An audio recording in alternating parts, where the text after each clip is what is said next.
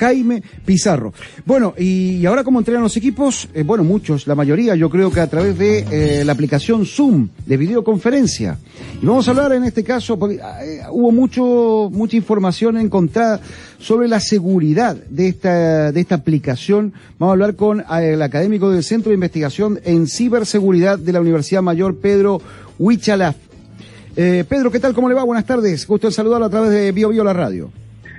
Muy buenas tardes. Gracias por el contacto y para conversar de un tema que está bastante vigente hoy en día. Exactamente, y más lo, eh, bueno, eh, lo estamos observando muchas veces nosotros que trabajamos mucho el, tema del periodismo deportivo, vemos que los preparadores físicos, los entrenadores, están trabajando a través de esta aplicación donde pueden ver a más de un futbolista a la vez, ¿no? Por esta aplicación Zoom.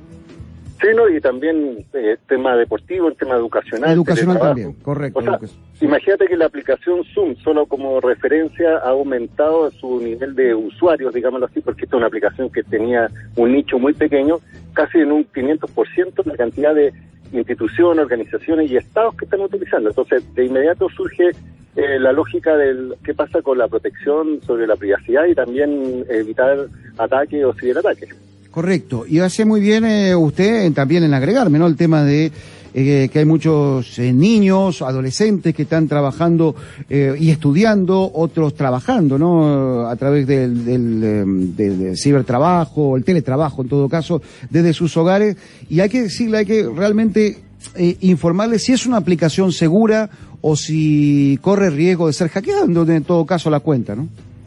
Sí, mira, primero hay que mencionar que cualquier eh, eh, eh, conexión remota, estamos hablando de, videoconferencia, independiente de la plataforma que utilizamos, tiene vulnerabilidades, porque en el fondo estás conectando un computador con otro, estás utilizando Internet y en algún punto puede ser interceptado o puede generarse algún problema de privacidad respecto a los datos, la información, que a lo que tú transmites, es decir, al contenido que tú estás desarrollando.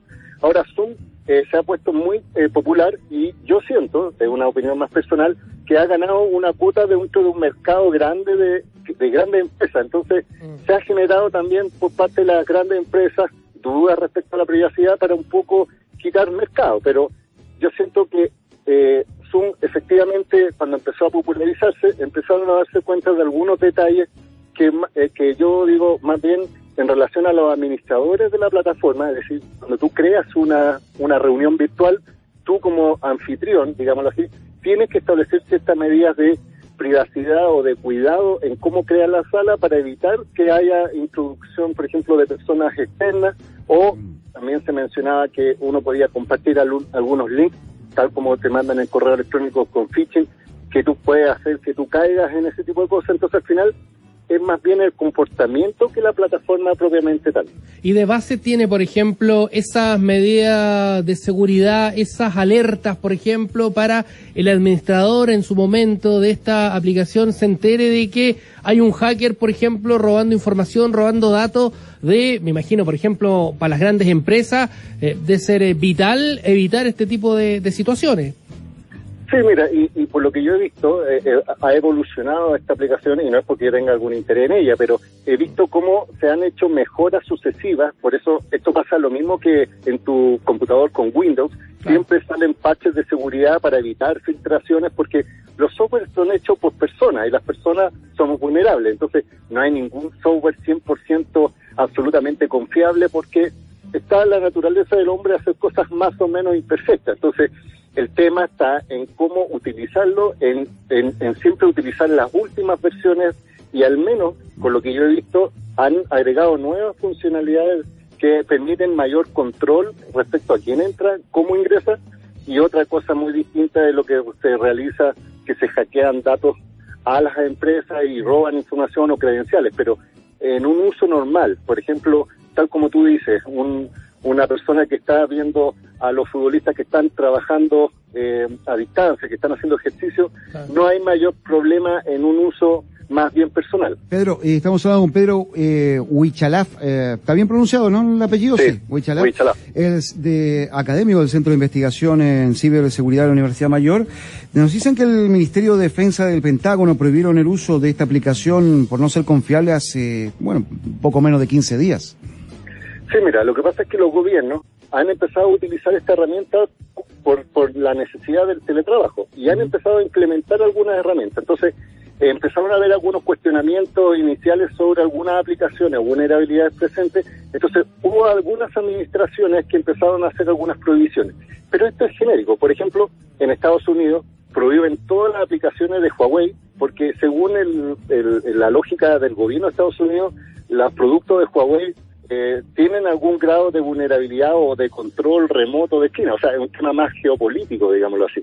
Y acá en Chile pasó que el, eh, una, eh, hubo un oficio de parte de ciberdefensa del Ministerio de Defensa recomendando a las instituciones de defensa que no utilizaran esto para fines eh, confidenciales, es decir, cuando hay comunicación confidencial entre unidades de defensa, buscaba, decían, prefieren otras herramientas a Zoom. Pero luego salió un comunicado del en este caso el Ministerio de Interior, que tiene este comité de ciberdefensa para el Estado y él, eh, él fue más objetivo esta información diciendo, mira, pueden utilizar cualquier herramienta en la medida que los administradores de estas plataformas tengan el control y tengan algunas medidas de uso, eh, eh, en este caso controlado para evitar situaciones de vulnerabilidad. A ver, hay un amigo que dice, por ejemplo, si yo compro un antivirus para el computador, 10 mil pesos por un año, se encuentra y demás, eh, y, ya eh, sería esto un, gran avance. Eh, ¿Por qué preocuparnos de las debilidades de la aplicación Zoom? o sea, la pregunta concreta, Pedro, si con un buen antivirus, o sea, se, se evita todo este tipo de complicaciones. No. ¿Y sabes por qué? Porque las vulnerabilidades son distintas. Por ejemplo, una cosa es el antivirus que ataca o busca a los virus, pero efectivamente hay comportamiento. Por ejemplo, apareció una figura, tal como por ejemplo cuando tú acosas a un menor, se llama eh, ciberbullying, por ejemplo. En el caso de Zoom apareció una figura que se llama Zoom Bombing, que es la posibilidad de que si tú abres, por ejemplo, una sala abierta, haces una conferencia abierta, ingresan personas y cuando no hay control y que cualquier usuario puede, coloca imágenes, eh, coloca información, interrumpe las comunicaciones. Entonces, esa es una conducta humana, que no dice relación con que te ataquen o te roben información. Y la otra cosa, como yo te decía, es que muchos aprovechan los chats de estas eh, plataformas para insertar links eh, que, que llevan a sitios de phishing, por ejemplo, es decir, donde te engañan. Entonces la idea es que la gente no haga clic tal como no cuando recibe correo electrónico hay una cultura de no abrir links dudosos. Claro. Lo mismo en los chats. Entonces, los antivirus tienen una funcionalidad de virus pero también hay otro tipo de comportamiento que ningún antivirus va a proteger, que son este tipo de comportamientos más humanos. Y existen, por ejemplo, o es difícil pensar de que exista una, una aplicación en términos, por ejemplo, de videoconferencia, como lo que estamos hablando de Zoom, que tenga no sé si 100% de seguridad, pero por lo menos acercarse a un 90%, porque da la sensación de que aparece una aplicación en el mundo, una nueva aplicación, y ya hay alguien que está viendo la manera de cómo vulnero esa aplicación es que efectivamente, tal como tú mencionas, y solo como dato estadístico, hoy día eh, las ganancias que, que, genera el mercado negro de, de los ciberataques, digámoslo así, es mayor que el narcotráfico. O sea, mm. hoy día mm. es más rentable o más, lucro, eh, más obtiene más lucro siendo ciberdelincuente y vendiendo drogas. Entonces, yo siento que los incentivos para tratar de engañar, de estafar, de buscar lucro, son hoy día, y sobre todo con las tecnologías que se están popularizando. Entonces, esto parte por eh, eh, tener siempre actualizados los software por parte de los desarrolladores de software, pero también el comportamiento de las personas. Por eso yo creo que esta transformación digital lo que nos tiene que hacer es reflexionar no tan solo de una plataforma, sino de una cultura. Tal como antes tú le decías a tu hijo, por ejemplo, no hables con extraños en la calle, ahora le tienes que decir no abras links que no son de correos que son instituciones que a veces son de dudoso origen. Es como no dar los datos personales, por ejemplo, en tanto correo que uno recibe a diario respecto a esa situación. O no colocar, por ejemplo, entregar su root en los supermercados o en los bancos, colocar las huellas digitales en cualquier lado, o utilizar hoy día la cuenta de la clave única, entregárselo a terceros. O sea, son formas yo creo que hoy día con esta lógica de que ya la tecnología nos está pasando a llevar a mucho, y sobre todo a adultos mayores que antes no lo conocían, hoy día los niños ya tienen más uso, pero saber, por ejemplo, si un niño sube una foto, esa foto se va a viralizar. Si sube un video, o sea, ya no hay control. Entonces, el control tiene que partir por ti.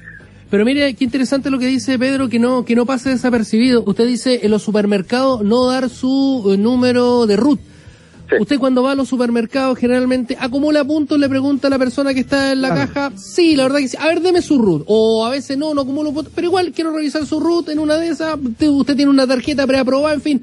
Uno generalmente cae en ese tipo de, de situaciones. Pero la cajera es la que te lo pide, Patricia. Está bien, está bien, pero, pero recién acaba de decir don Pedro, por eso que se lo estoy consultando. No dar los root, por ejemplo, en el tema de, de los supermercados, porque a lo mejor ese tipo de lugares también pueden ser hackeados.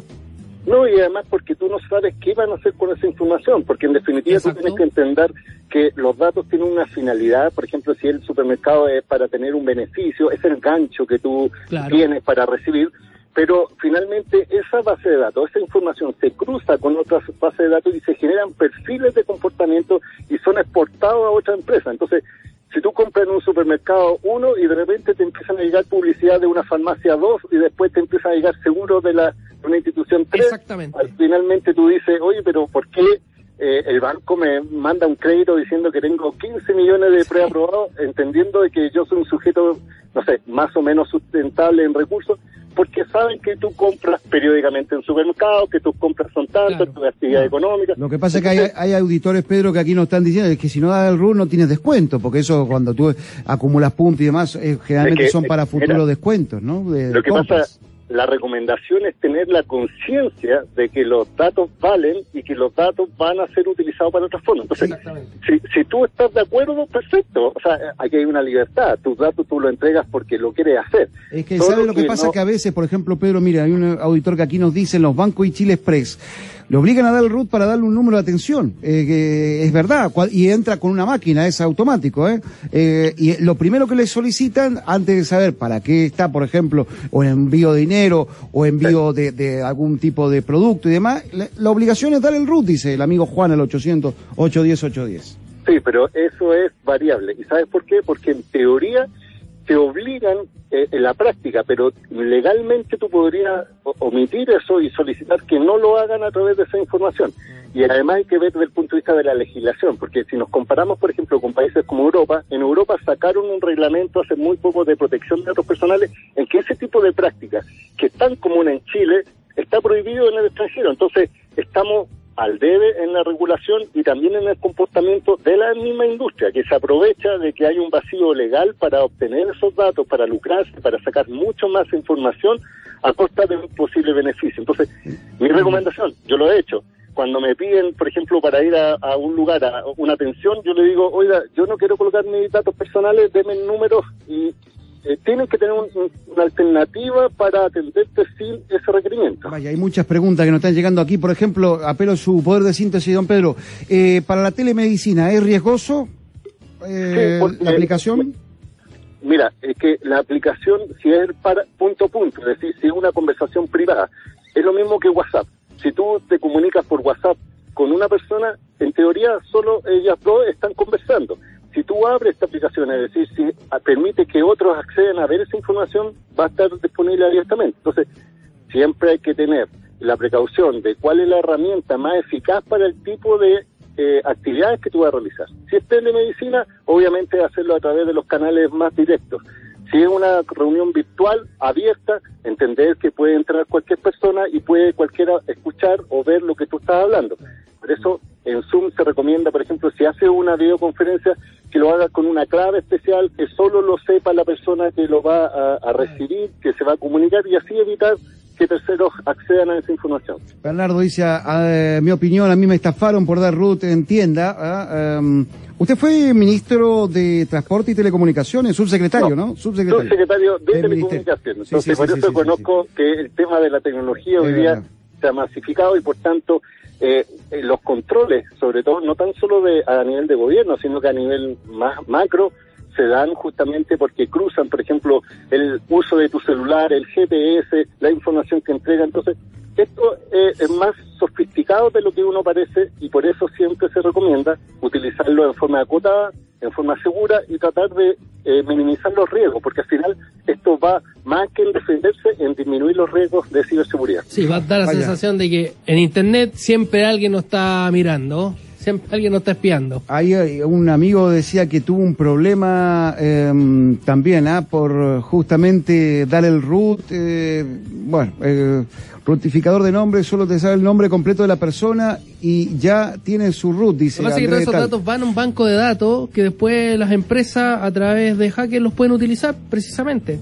Y, y, eso ha ocurrido, es decir, claro. hay hackers que atacan bases de datos, por ejemplo, en Estados Unidos se han robado la base de datos de los hoteles, de grandes hoteles, donde además está asociado la tarjeta de crédito, está asociado tu estadía, tu nacionalidad, tu, tu número de días que estuviste, entonces al final sacan un perfil de ti mucho más grande que simplemente un, un nombre y un apellido, y eso se vende para otros productos, entonces probablemente no te hackeen la cuenta corriente de inmediato, sino que empiezan a hacer posteriormente ventas de esa información y te empiezan a robar de a poquitito sin darte cuenta. Eh, la última, aquí en Canadá, nos escriben desde Canadá en estos momentos, no se da su número de seguridad solo en trabajo y el gobierno y si vas a solicitar un préstamo. Ahí sí, cuando se da solamente el número de documento, ¿no? Dice Mauro, mira, en Vancouver. Hoy día también solamente para dar una, una, un plus adicional. Se está utilizando mucho la inteligencia artificial, que es un mecanismo que, que no son personas, sino que algoritmos, pero en Europa se ha regulado para que la inteligencia artificial solo utilice para fines, por ejemplo, sociales, información y nada más que para eso. Entonces, por eso hay hoy día salen muchos artículos de Europa diciendo, yo lo leí hace poco, cómo en Chile es tan fácil para una persona solicitar la información como su root y de ahí uno no sabe para dónde va esa información. Así que mucho cuidado. Sí, y una cortita que viene el informador ya en la radio. Eh, ¿Está bien entregar el root a comisaría virtual? Y con esto ya termino. Sí, lo que pasa es que Comisaría Virtual utiliza otra lógica que se llama la clave única. Y la clave única es una institución pública que te da una que se denomina la identidad digital, es decir, vinculan a ti con que eres tú el solicitante. Pero la clave única te la entrega el registro civil por primera vez y tú eres el responsable de utilizar correctamente esa información. Pedro Huichalaf, muchísimas gracias por haber estado con nosotros, académico del Centro de Investigación en Ciberseguridad. Que esté muy bien. No, gracias a usted, hasta luego. Buenas tardes, buen domingo. Chao. Llega el informador de la radio a las 3 de la tarde. Esta tarde, súmate a nosotros, a tiempo y sin pausa.